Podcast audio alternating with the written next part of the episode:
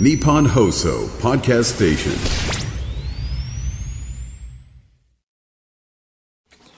1月16日火曜日時刻は午後3時半を回りました FM93 AM1242 日本放送ラジオでお聞きの皆さんこんにちは辛坊治郎ですパソコン、スマートフォンを使ってラジコでお聞きの皆さん、そしてポッドキャストでお聞きの皆さん、こんにちは。日本放送の増山さやかです。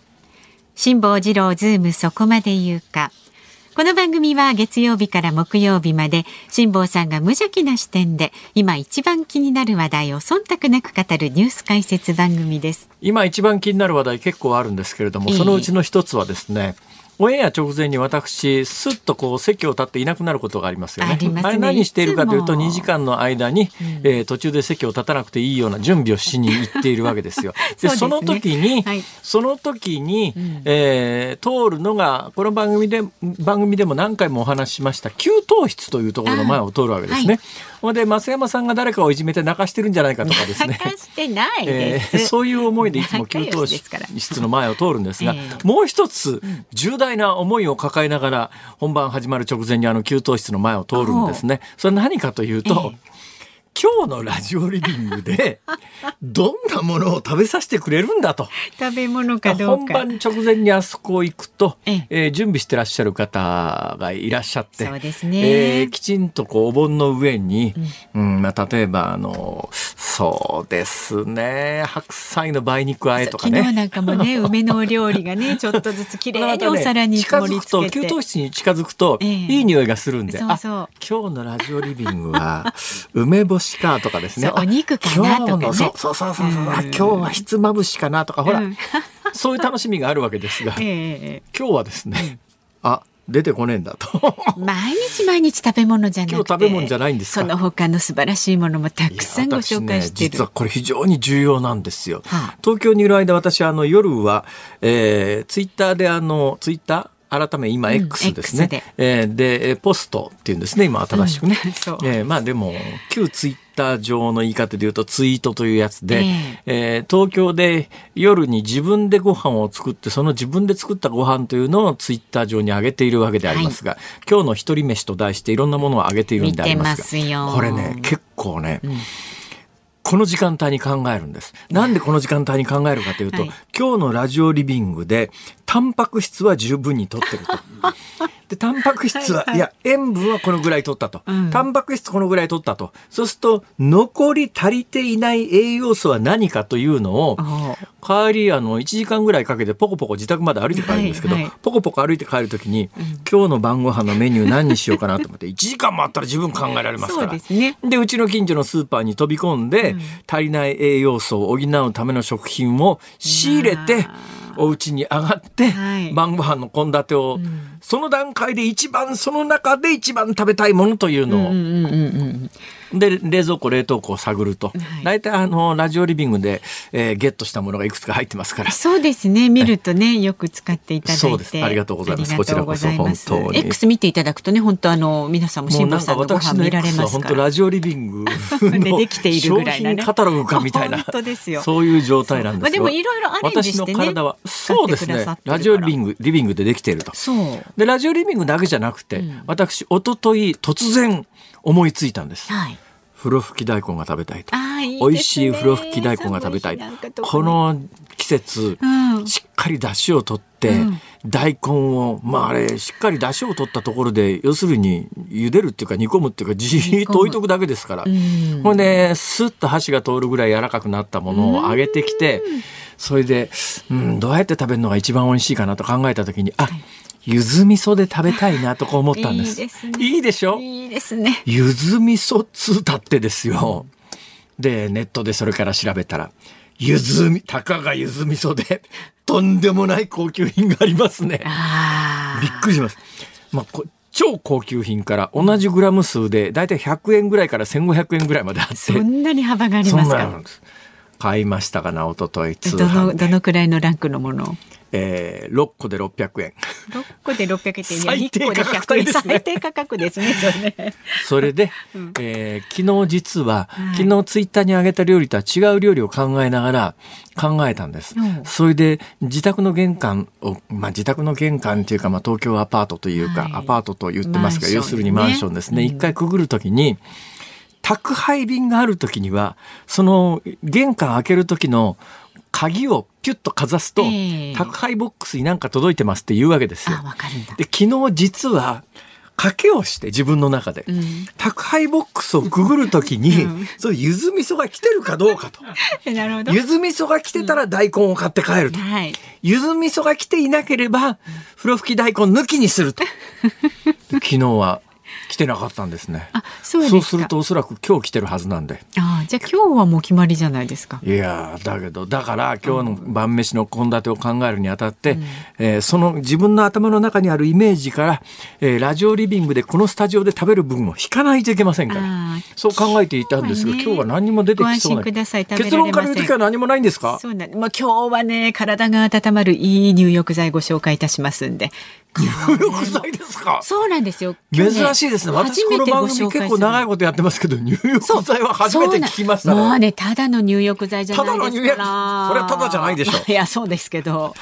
もう本当にあそう。ポッカポカになる。それは珍しいな。温浴ができるいやごめんなさい。私ね本番直前に、あの給湯室の前を通りかかったからたまたまこの話題をしただけで、ん。全然違うことを今日お話ししようと思ってねいやここまで考えていたんですけど。あれなんだっけな？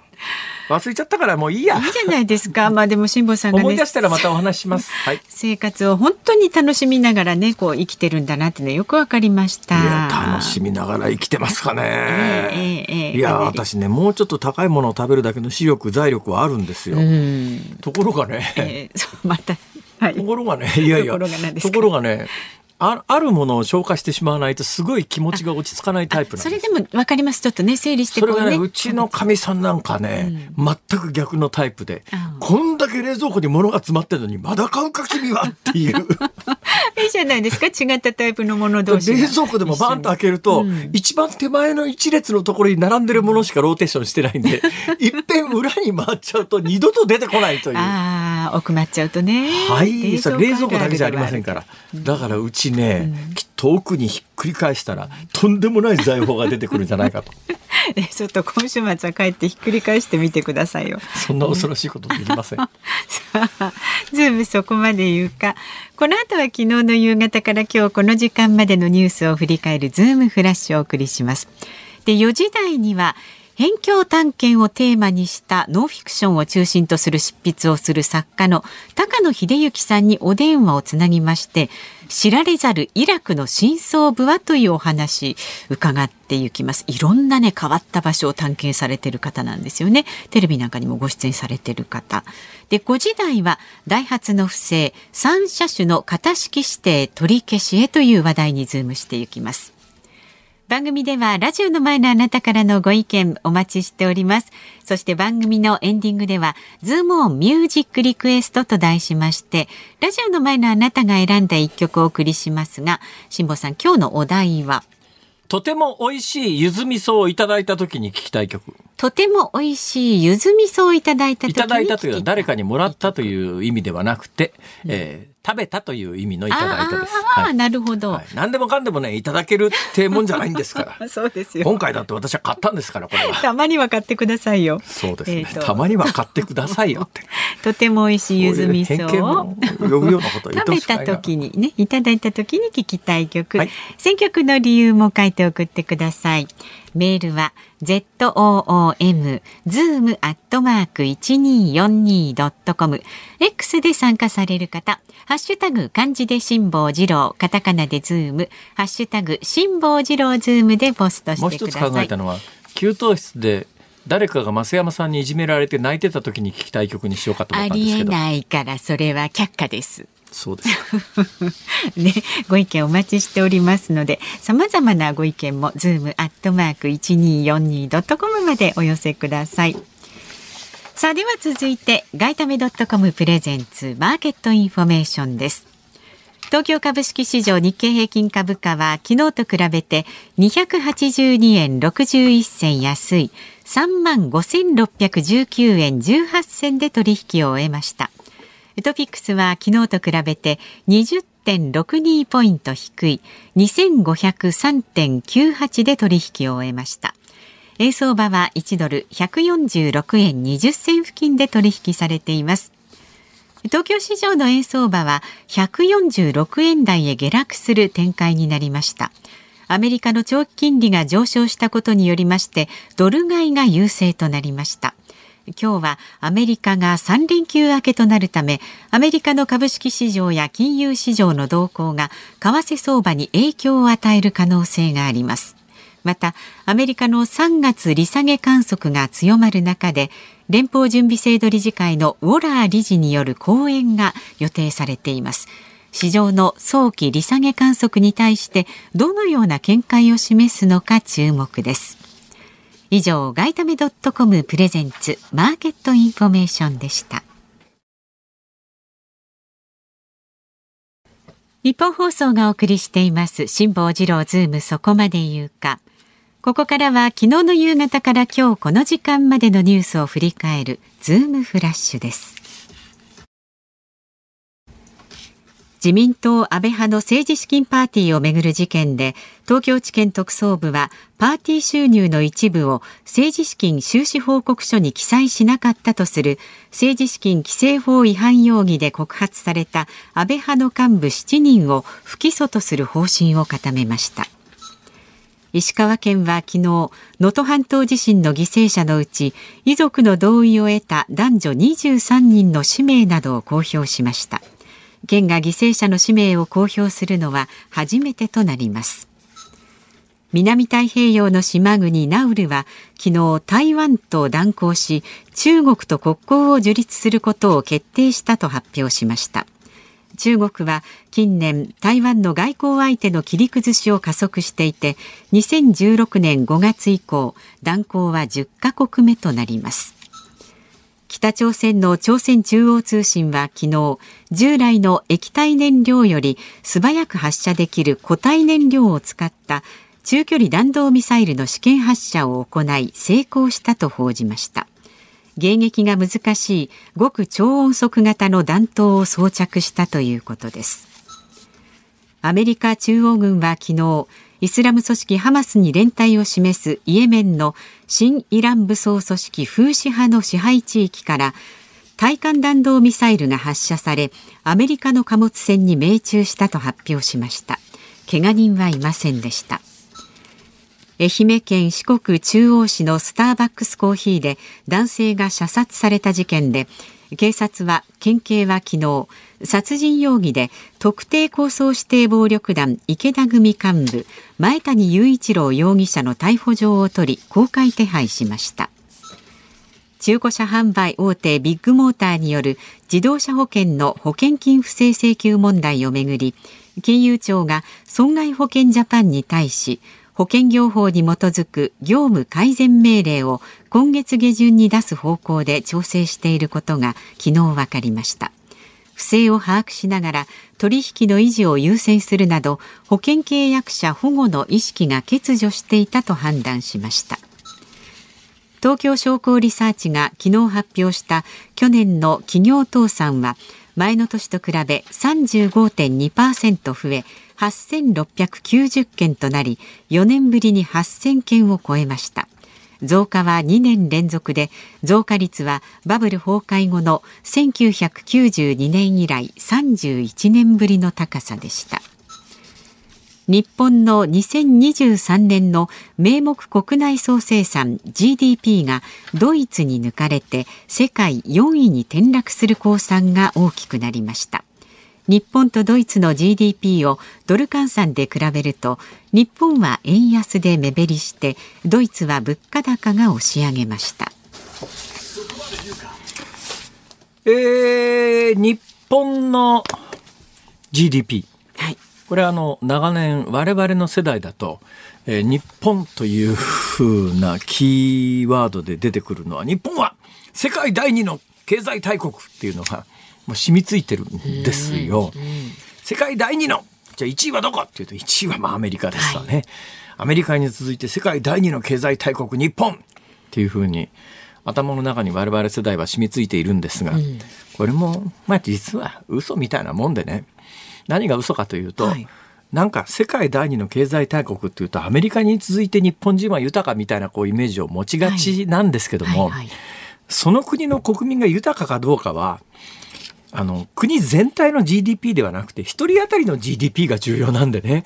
国全体の GDP っていうのは一人当たりの GDP かけるその国の人口ですから、はい、日本は人口多いですから、うん、例えば人口が日本の10分の1ぐらいの北欧の国々ありますね。それからまあスイスだとかあの辺って、めちゃめちゃ生活水準高いし、豊かですよ。国としても個人としても。だけど、国としての経済規模で言うと、かける人口だから、はい日本は世界第二の経済大国なのは、日本の人口が1億超えてて、1億超えてるような国ってヨーロッパの中では、多分1億超えてる国ってないですね。アジアは多いですよ。まあ中国、インドはもう別格にしても、インドネシアなんかでも2億以上人口いるはずですから日本よりはるかに多いですから、そう考えたらヨーロッパってもともと1カ国あたりの人口が少ないですから、国レベルの経済力っていうのを比べた時にはもう元から別に日本って、まあ、確かに人口多いから世界第2位なんだけども決して日本の1人当たりの GDP が世界で2位になったことは一度もないですし。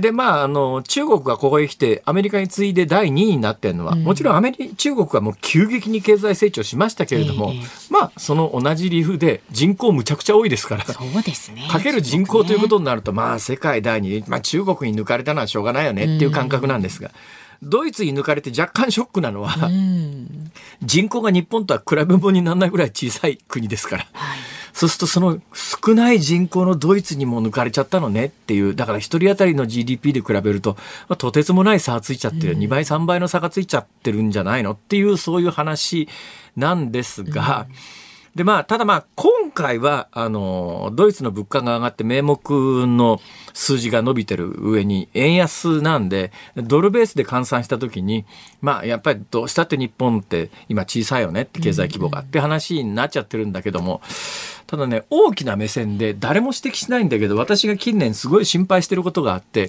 まあ、円安ここまで続いていて、えー、なおかつ日本全体の経済力も落ちてると、はい、で日本にこの先将来性があるのかどうなのかと考えた時に、うん、大谷翔平ですよ。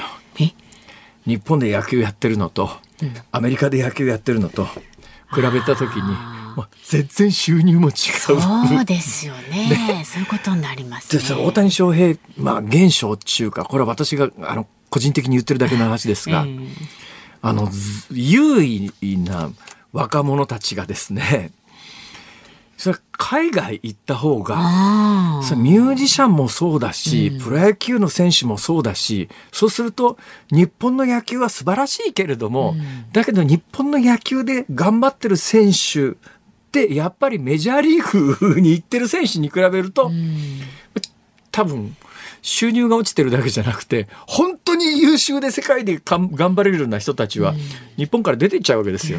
そ日本国内にいて野球見に行っても音楽見に行っても、だから世界最高のものを見たいと思った時に、優位な人材が今ものすごい勢いで逃げちゃってるのが、それがスポーツ芸能にとどまらず、サラリーマン OL さんレベルでも優秀な人材は外資系の企業に行ったり、うん、もう日本で働くよりもオーストラリアかなんかでバイトしてる方が1年間で300万ぐらいは楽に貯まるし、みたいな。日本を支えるべき優位な人材がすごいスピードで海外に出ちゃってる状況って、日本の将来を考えた時に、まずいじゃないのかなと。なことじゃないですか。はい、誰もそれ言わないんだけど、大谷翔平すげえな、500億みたいな、700億みたいな、そんな話じゃなくて、日本にいたら稼げないからどんどん出てちゃってるっていうののある意味象徴みたいなもんですからね。なるほどなるほど。これちょっとまずいんじゃないのっていう気がします。もう同じ経済の話で言うとその一つ前で、えー、去年これだけなんかあの景気回復してきたみたいなニュースが相次いでる割には去年の倒産件数が前の年に比べて35%増えたと、はい、なんで去年そんなに倒産件数が増えたかというと背景にあるのはやっぱりね物価が上がってきて、うん、企業って企業内物価の方が消費者物価よりもだいぶ上がってますから、先行してだいぶ上がりましたんで、そうするとまあ企業が何か作ろうと思うときに仕入れにものすごく値段が、まあ、あのコストがかかるんだけれども、それを売り値に転嫁できないとか、それからあの人手不足で人手が確保できないとか、まあ、そういう倒産理由が多いんですけどももう一つはですねあのコロナの間中ってえー、無利子無担保のゼロゼロ融資みたいなもので、はいはい、多くの企業が生き延びてきてたんですよ。うん、で本来やっぱりね3%の金利払えないような私の持論ですけど無能な経営者は退場しろそうじゃないと経済の新陳代謝が起きないからっていうのが私の持論なんですがところがあのこの10年ぐらいの、まあ、いわゆるばらまきの財政出動でですね、うん、そういうゾンビ企業がゼロゼロ融資みたいなもんで、えー、生き延びてきちゃったわけですよ。はい。でそういう企業って従業員の給料も上げられない。日本の未来にもプラスじゃない。だけど、うん、政策的にそういう人たちがそういう企業が生き延びてきちゃったんだけどここへ来てゼロゼロ融資がコロナが上げたこともあって、えー、次から借りる時には金利つけますよ。ところがその非常に低い金利なんだけれども、その金利ですら払えないっていう企業が、残念なことに今続々市場から退場を強いられているというのが、去年の企業倒産件数が一昨年に比べて35%も増えてると。はい、そういうニュースであります。はいえー、さて南太平洋の島国島国ナウルが台湾と国交を断絶して中国中華人民共和国。今中華人民共和国って言わなくなっちゃったのかな中国本体は。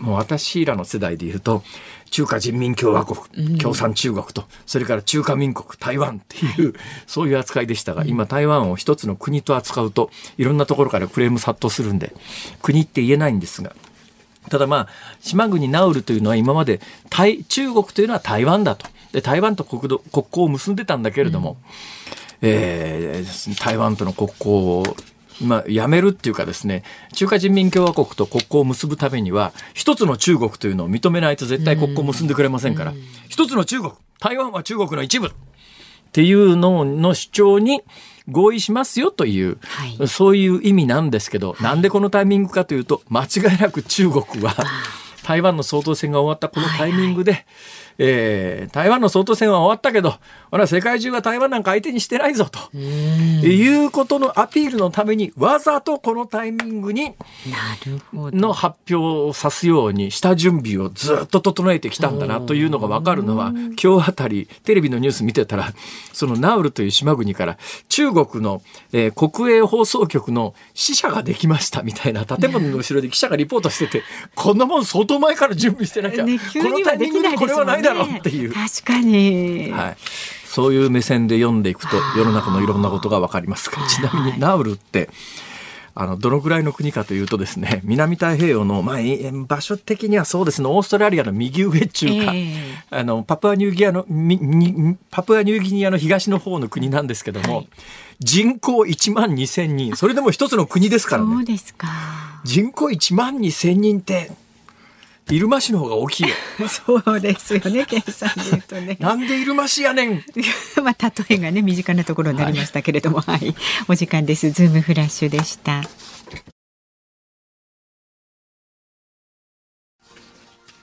1月16日火曜日時刻は午後4時4分を回っています東京楽町日本放送第3スタジオから辛坊治郎と増山さやかでお送りしています辛坊治郎ズームそこまで言うか今日はですねゆず味噌のメールが来てますね。ありがとうございます。北海道札幌市の49歳 TL125 さん。ほうほう。辛坊さん風呂吹き大根以外では何にゆず味噌をかけて召し上がりますか、えー、美味しそうと思って買ってみたものの意外にゆず味噌の出番がないまま半年以上持て余しています、ね、やっぱりトーストでしょうか？そうなんです。私もね実はあの不安に思ってることがあってですね、うん1パウチ、えー、1500円ぐらいの高いやつを買わずに、うん、6個入りか5個入りか6個入りか忘れましたけれどもそれで600円ぐらいのものを買っちゃったんですよ。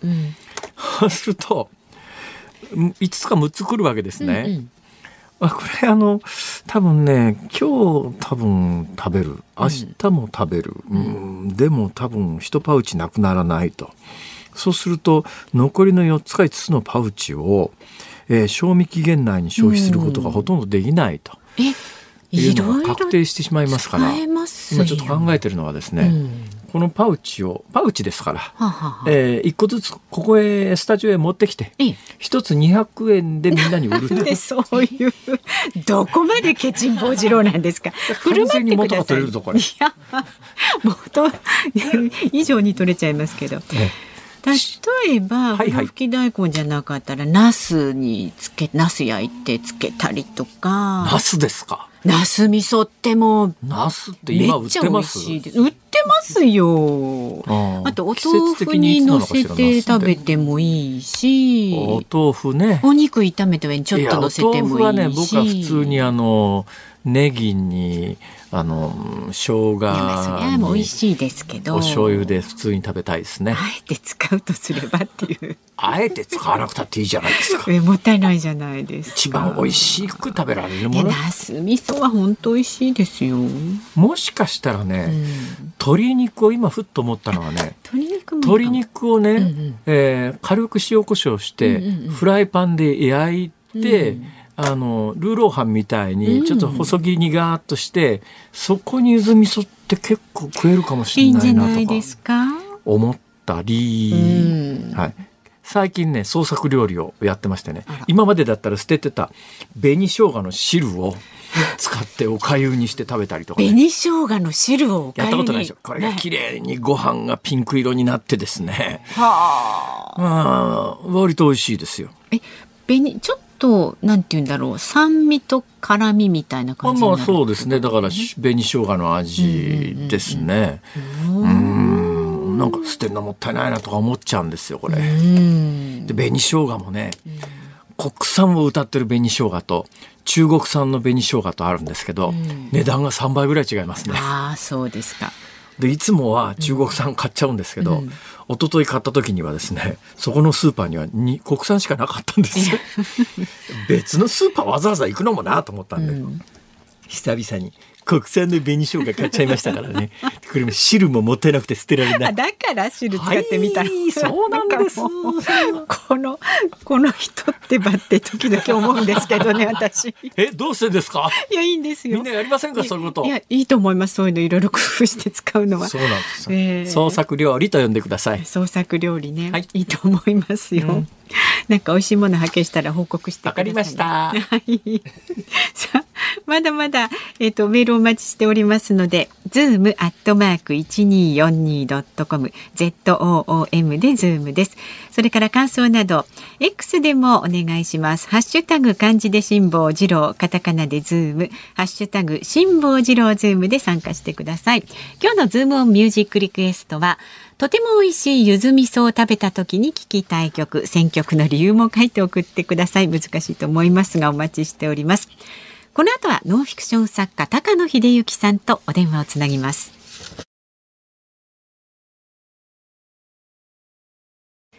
ズームそこまで言うか、この時間取り上げる話題はこちらです。知られざるイラクの真相部はアメリカ国防省は今月8日、イラクに駐留する2500人の部隊を撤収する計画はないと述べました。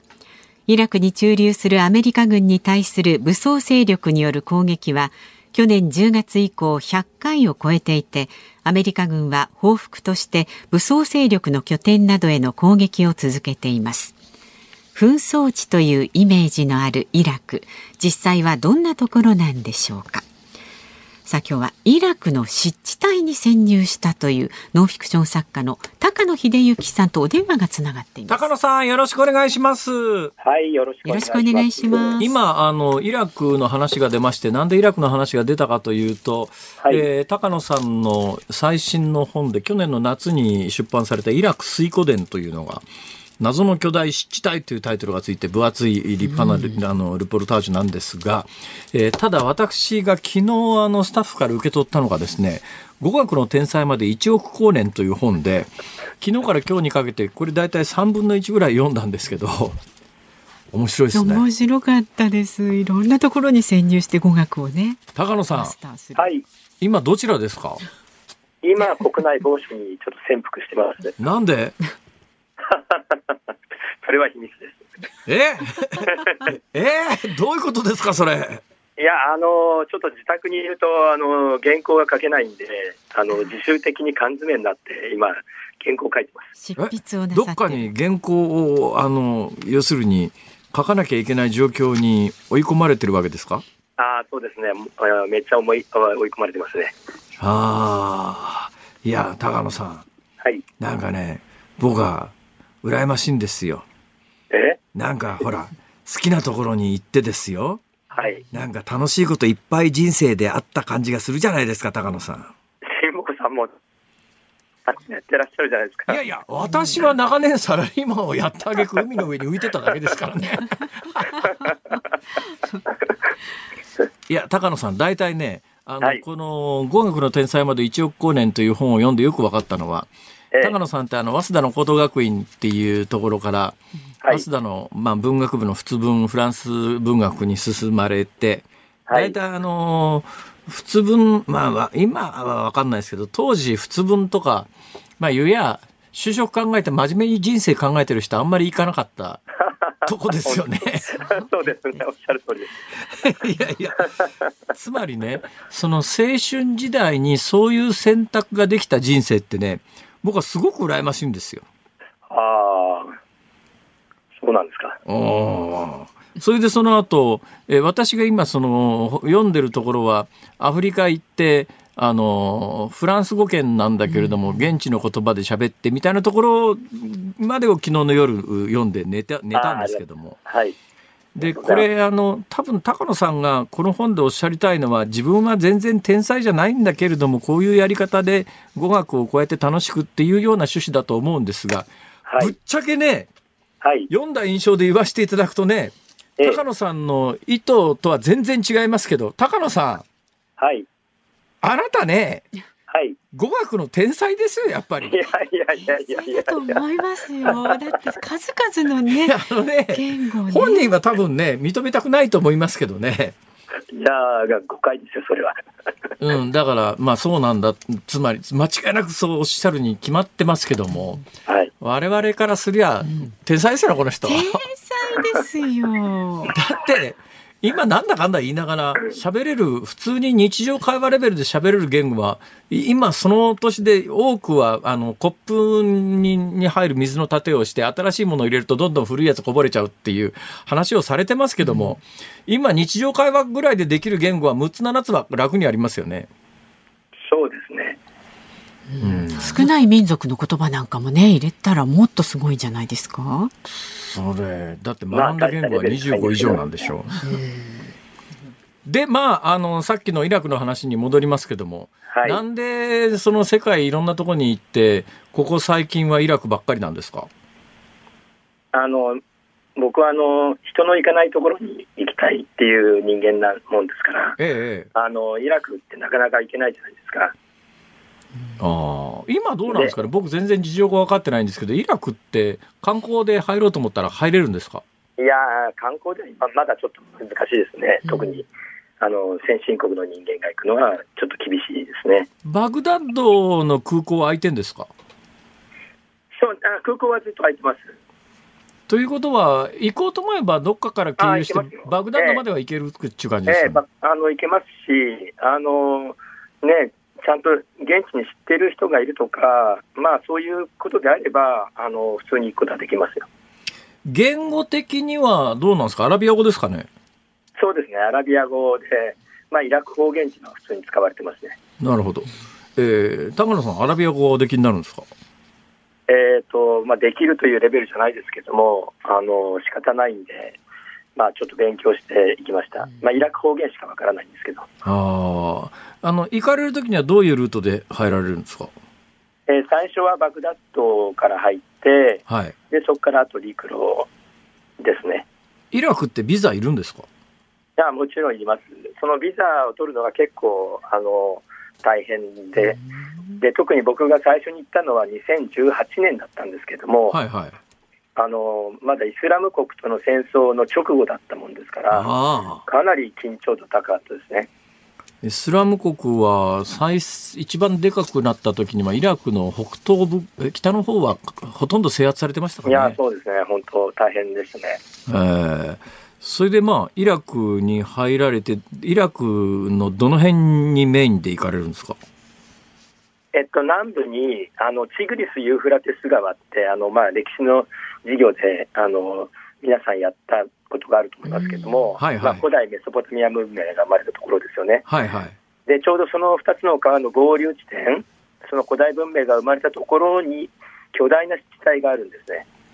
巨大な湿地帯ってどのぐらい巨大なんですか？えっとまあ、東京都や大阪府がすっぽり入るぐらいの大きさなんですよ。えー昔はもう四国四国と同じぐらい、最大四国と同じぐらいだったんですけども、もうめちゃくちゃでかいんです。湿地帯ってちょっとイメージ湧かないんですけどどういうとこなんですか？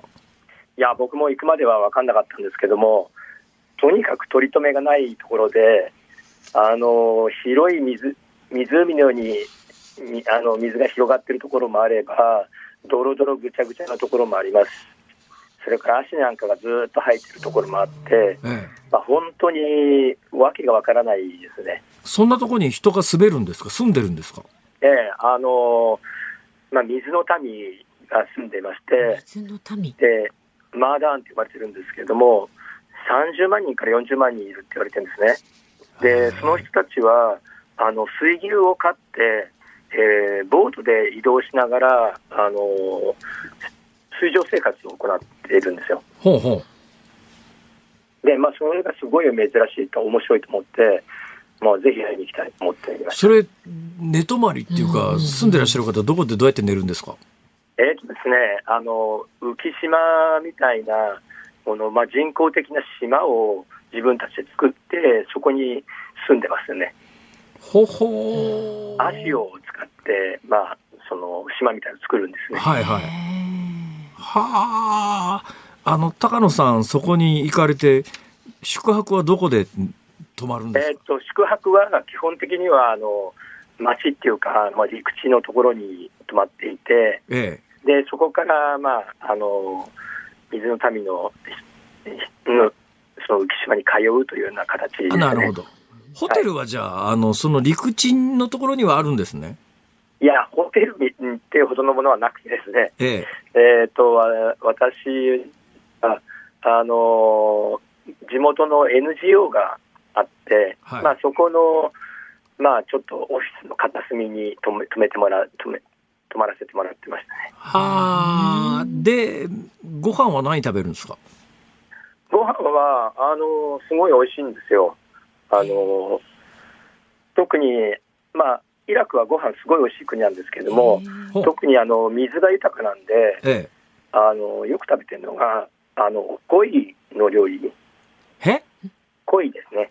鯉ってあのお魚の鯉ですか？そうです。淡水魚の鯉ですか？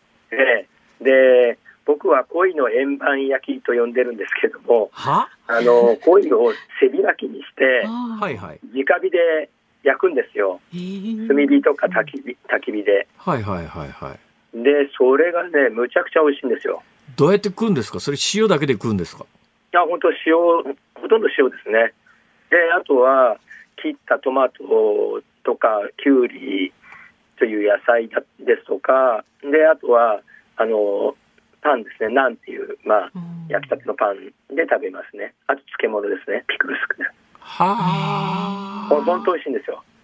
いや、今話聞いてるだけではそんなにうまいようには見 思えないです。美味しいんですか？美味しいです。はあ。で、それ、みんな集まると、それで、まあ、昼は食べますね。ええ。で、朝は、あの、水牛のクリーム、ゲーマルと呼ばれてるんですけれども、それを毎日食べ、毎朝食べるんですよ。水牛のクリームって要するに乳製品ですか？そうです。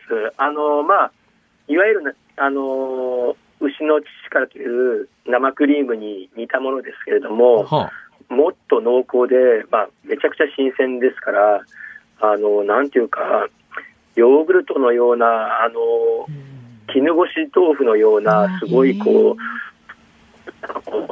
緩やかな食感があってあの、何もつけなくてもすごい甘みがあるんですよね。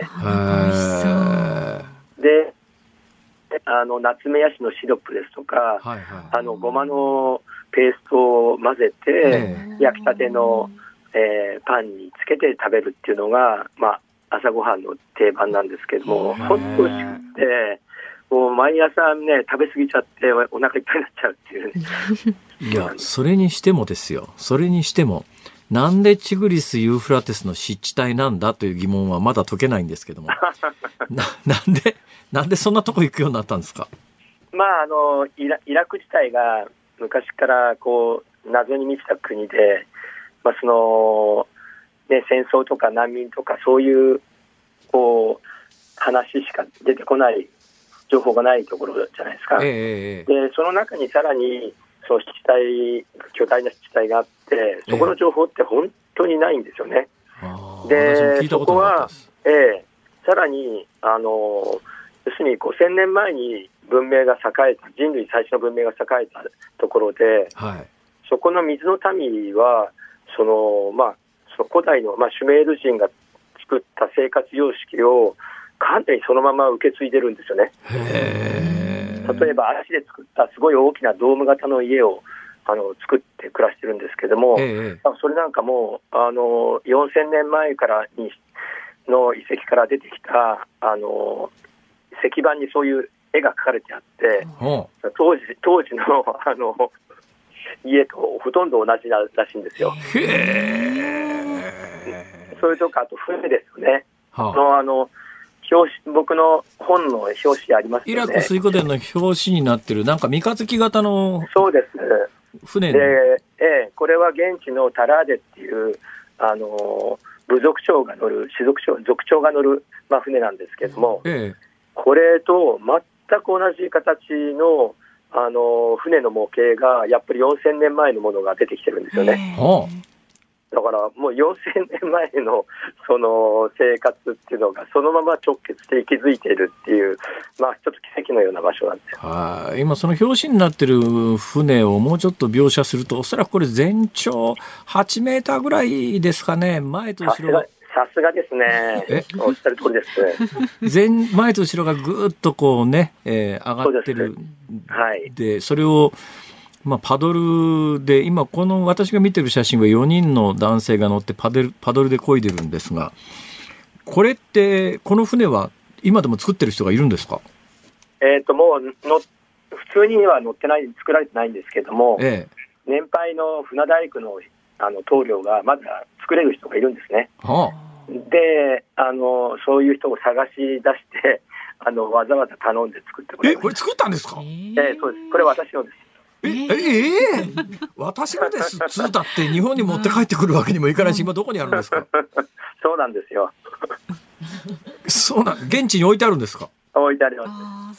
素晴らしい船でした、本当。これ材料は何ですかね？えっと、これは、あの、いろんなとあのところから持ってきた、あの、木材で、シベリアの針葉樹だとか、へイラクのクルディスタン、北部のクルディスタンの、えークワクワカの木だとかですとか、あと、えっ、と、東南アジアのラワンも使ってますね。いや、この船の形で多分幅がかなり狭そうなのに男性4人が乗ってその男性4人が立った状態で安定してるっていうのは見かけよりもかなり重いんでしょうね、この船。さすがですね、辛坊さん。いやいやいやいや、そこですか。船のことはね。いや、本当に安定感が抜群なんですよね。で、あのー表面にタールを塗ってるんですよ。アスファルトですね。あで、要するに防水なんですよね。あ。あの、まあ、タールを木造製に塗るというのは大航海時代の帆船もみんなタールで最後水止めてましたよね。ああ、そうなんですね。はい、昔からある技術ですね、これはね。えあの何しろイラクはあのゆ油田地帯じゃないですか、はいはいはいはい。だからもう大昔からその石油が出てまして、えあの天然のアスファルトが産出してるんですよねえ。なるほど。だから5000年前、4000年前のシュメール人もやっぱ同じようにタイルを使ってたららしいんですよ。だそれも受け継いでるわけですね。へえ。なんかこの船に乗ってる高野さんの写真を見ると、やっぱ楽しそうじゃないですか。いや、楽しかった。なんか共通する思いがありそうです、ね。どうなんですか？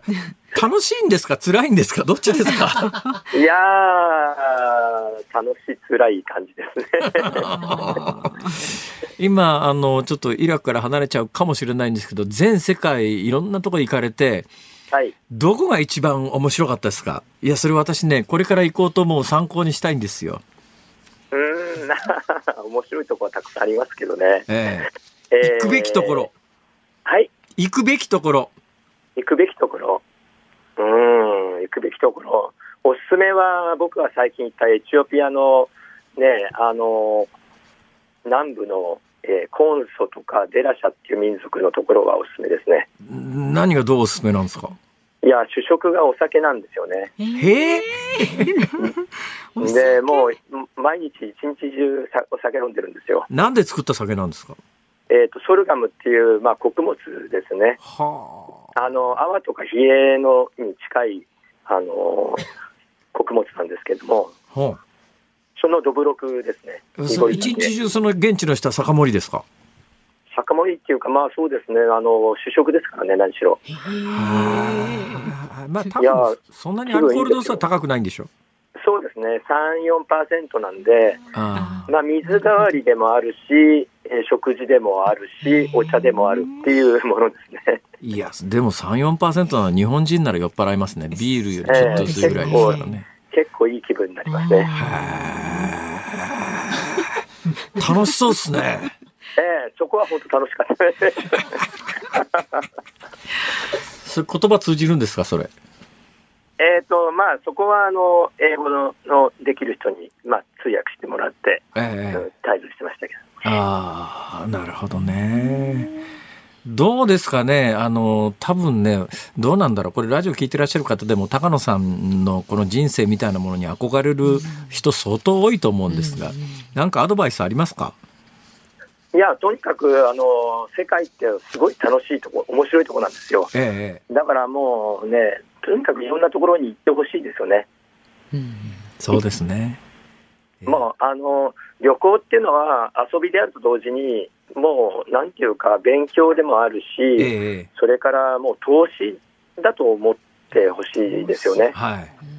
うん、あの、お金は使うとなくなっちゃうけど、ええまあ、旅した、旅して自分が実際に体験したことっていうのは、全部それ財産で、ええあの蓄積されますから、はい。まあ、あの絶対あの、ね、将来、何倍にもなって帰ってくると思います。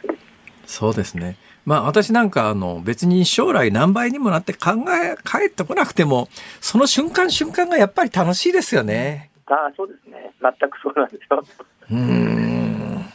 いいなあ私もなんかこういう船、イラクで作る。まあでもじゃあ 置いてあるから、あの、自由に使って結構。どこに置いて、どうやって行くんですか、そこに。ねありがとうございます。はい、あの高野さんの著書語学の天才まで1億光年それからねイラク水湖伝発売中ですので気になる方はねぜひこちらもチェックしてください。またあのぜひスタジオにもお越しください。お待ちしております。たら遊びに来てください。はい、ありがとうごあざいます。りがとうございました。ノンフィクション作家の高野秀幸さんでした。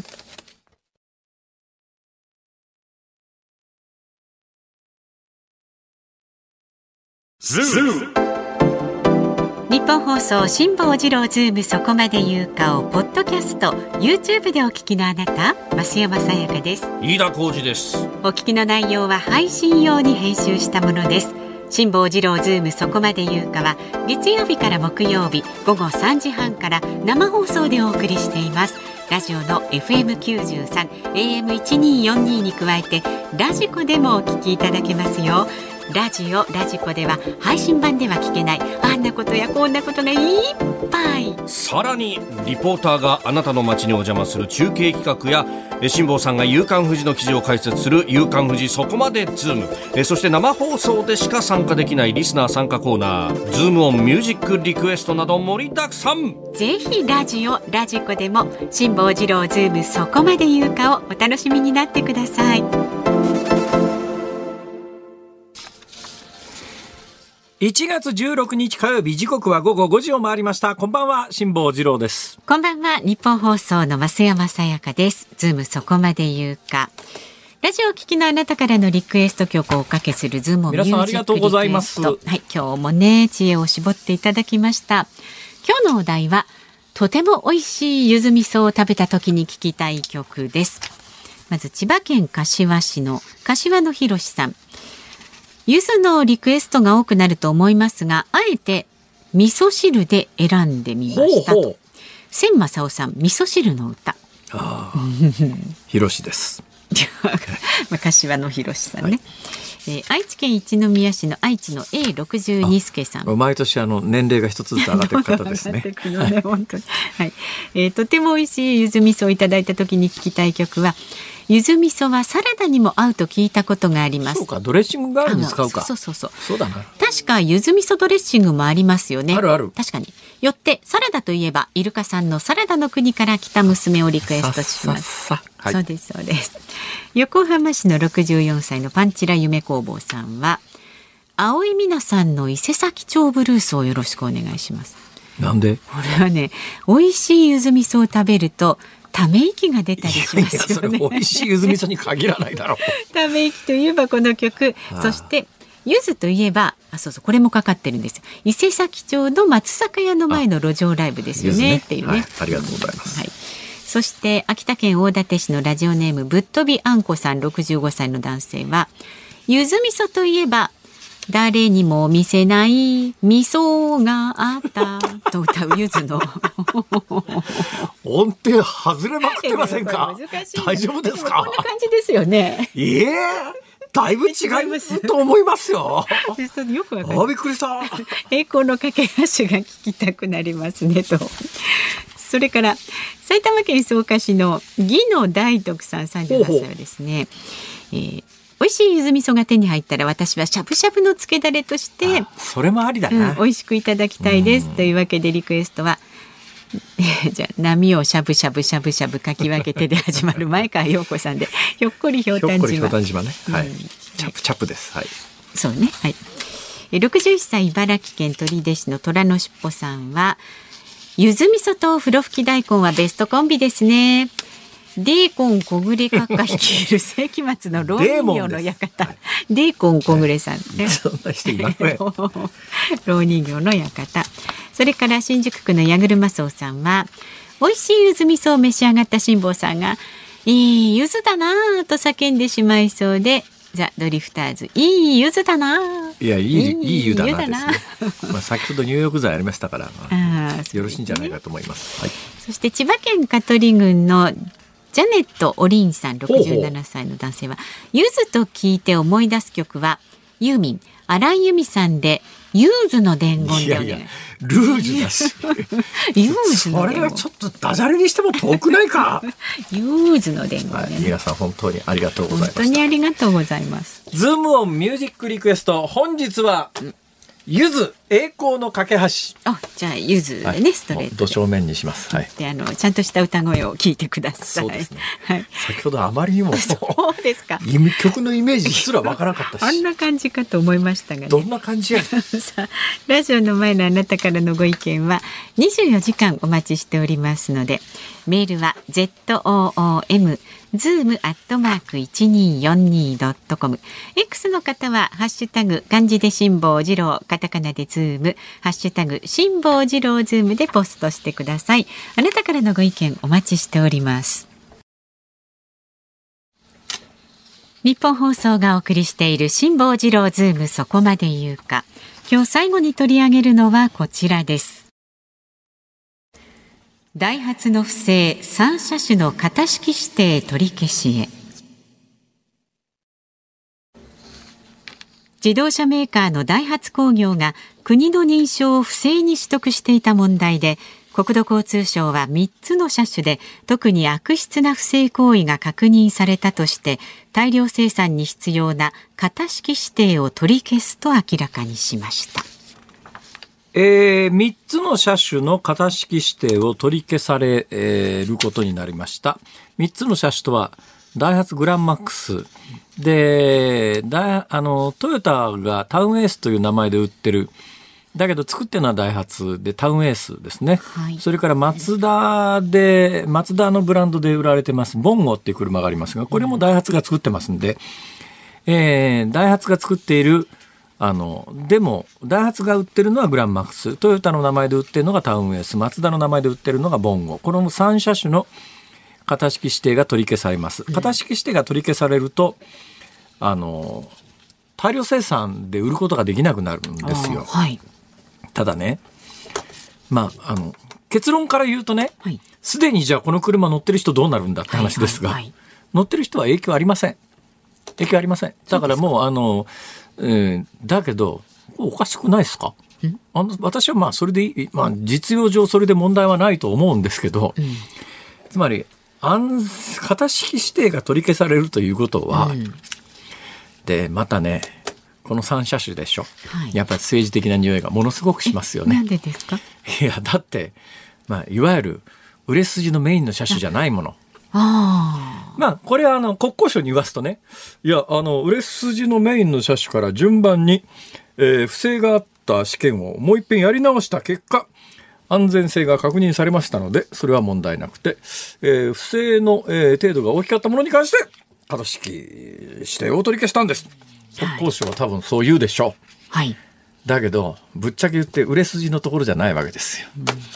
売れ筋でむっちゃ人気の車種まあ実際にあのこの問題が何をやってたかというとダイハツは、えー型式指定っていうのは大量生産をするための前提として国交省がこの車大量に生産して、ええ。もう一台一台車検通さなくてももう、はいあの型式指定の終わってるものに関して言うと、えーこのなんとかという車のなんとかだからって、あとはもう必要な書類だけで通すと、一台一台実際に検査なんかしないよっていう大量生産の車を売るためには必要なものなんですよ。でこれが取り消されちゃうと次の型式指定を取るまで今の3車種3つの車種は、えーまず生産もできなきゃ売れないです。で生産してもう一遍安全試験をやり直して、安全試験をパスして型式指定を取り直してから大量生産して販売するという手続きになるんですが、えーまあ、何をやってたかというとえーその型式指定を取るために長年ですねまあ時間を短縮するためというのが動機らしいですけども、ええ例えば左側で衝突試験ガン実際の車をぶっ壊してやるわけですよ。ボーンとぶつけて。えー中にこうダミーの人なんか乗せてその人にセンサーつけてですね、左側がガーンと斜めに当たった時にどういう衝撃が人形に加わるかみたいなデータを出すのに、右と左両方やらなきゃいけないのに片側だけのデータでもう片っぽも、えーデータの数字だけ作って、えーこういうけこういう検査やりましたからって言って国交省にはい。型式してちょうだいっていうのをやっていて、そうするとまあ必要な時間の短縮ができるし、まあ、コストも多分安くなるということがあってそう長年そういうことがされてたんでで国交省はいや問題が発覚してから、えー型式証明型式指定を出していた車に関しては順次本当に必要な検査をやってますと。で、あのーパスしたものに関しては、まあ、あのーいいでしょうと。で、今回その3車種はパスしなかったというわけでもどうもなくてですね。だから、まあ、国交省の言い方とすれば、他の車種に比べると、うん、まあ、あのーデータのごまかしの程度が大きかったからって言うんだけど、ええ。どうも影響の少ないところを選んだかなっていう匂いはしますね、へー私なんか。だいたいそもそもよ、はい。ここからはそもそも論なんですけども、はいまあ、私はあの今もうじゃあすでに、えー型式指定の認証の前提としての、まあ、実験というか、テストを不正をやって型式指定を受けていた車、で特に今回型式指定取り消された3車種に関して言うと、それ要するに何のために型式指定をするかっていうと安全であるかどうか、それともう一つ環境基準に合致してるかっていう、その2つの要素をクリアできてるかどうかということで非常に面倒くさい検査を重ねていくわけですよ。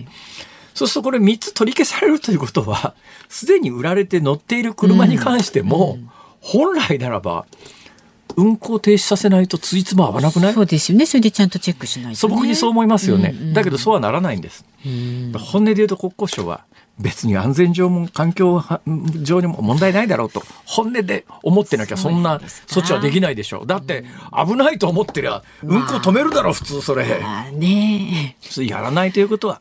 だけどじゃあなんでそれ自動車メーカーもええ。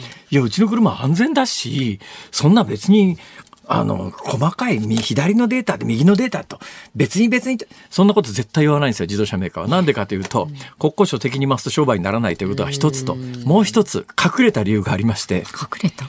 長年この型式指定みたいなもののおかげで、新規参入を抑えられてるんですよ。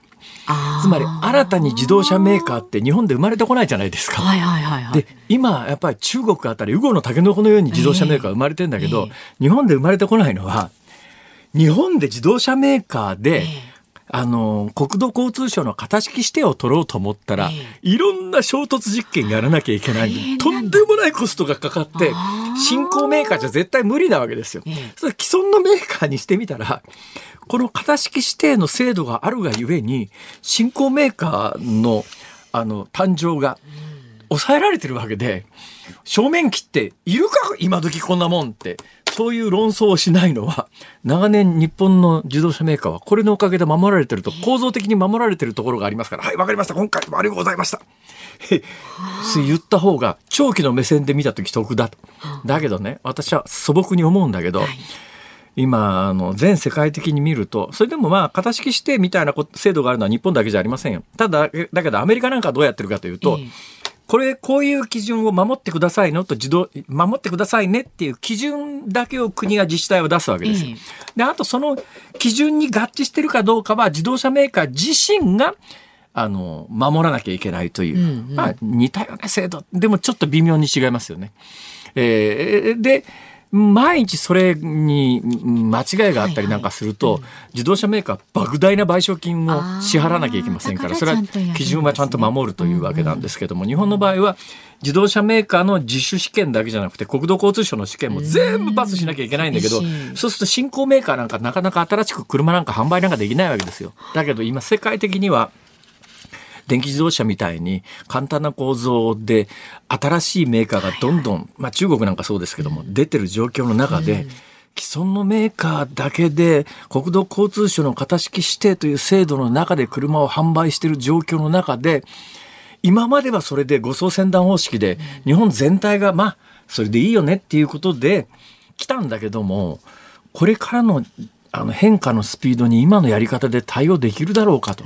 本来ならばこの国土交通省の型式指定というもののあり方に関して、だけどね、日本が特別厳しいかっていうと、これなかなかそうも言えないのは逆のところもあってですね、うん、1990年代に大問題になったんですが、日本とアメリカで同じメーカーの同じ名前で売られてる車があるんですが、調べてみたら、アメリカで売られてる車の方が、ボンネットの中開けたら安全装置がいっぱい入ってて、ゴーンとぶつかった時に、はい、同じメーカー同じ名前で売られてる同じ車なのに、はい、アメリカで売られてる方が安全性高いじゃんって話になってそれアメリカの基準に合致するためにはそれを守らなきゃいけない。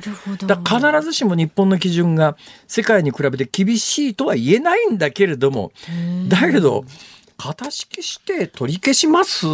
でも売られてるものに関しては今まで通り乗ってもいいですはなんかすげえ矛盾があるよな、これからやっぱり日本の発展を考えていった時に、日本の今の型式指定というこの制度のあり方自体がどうなんだっていう、でもそれを言っても自動車メーカー全然得しないので。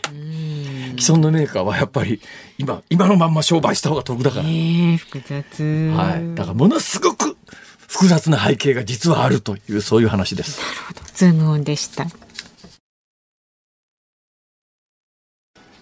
ズームオンミュージックリクエストをお送りしているのは、ぶっ飛びあんこさん、足立のマッサンさん、小清水あずみさん、梅干し小僧さん、夕飯は柿鍋さん、エビ色ボタンさん、踏んだり蹴ったり転んだりさん、ガハハ太郎さん、エイクロスケさん、昔々のレースクイーンさん、TL125 さん、タラと遊ぼうピンポンパンさん、恵比寿の黒生さん、三三三え？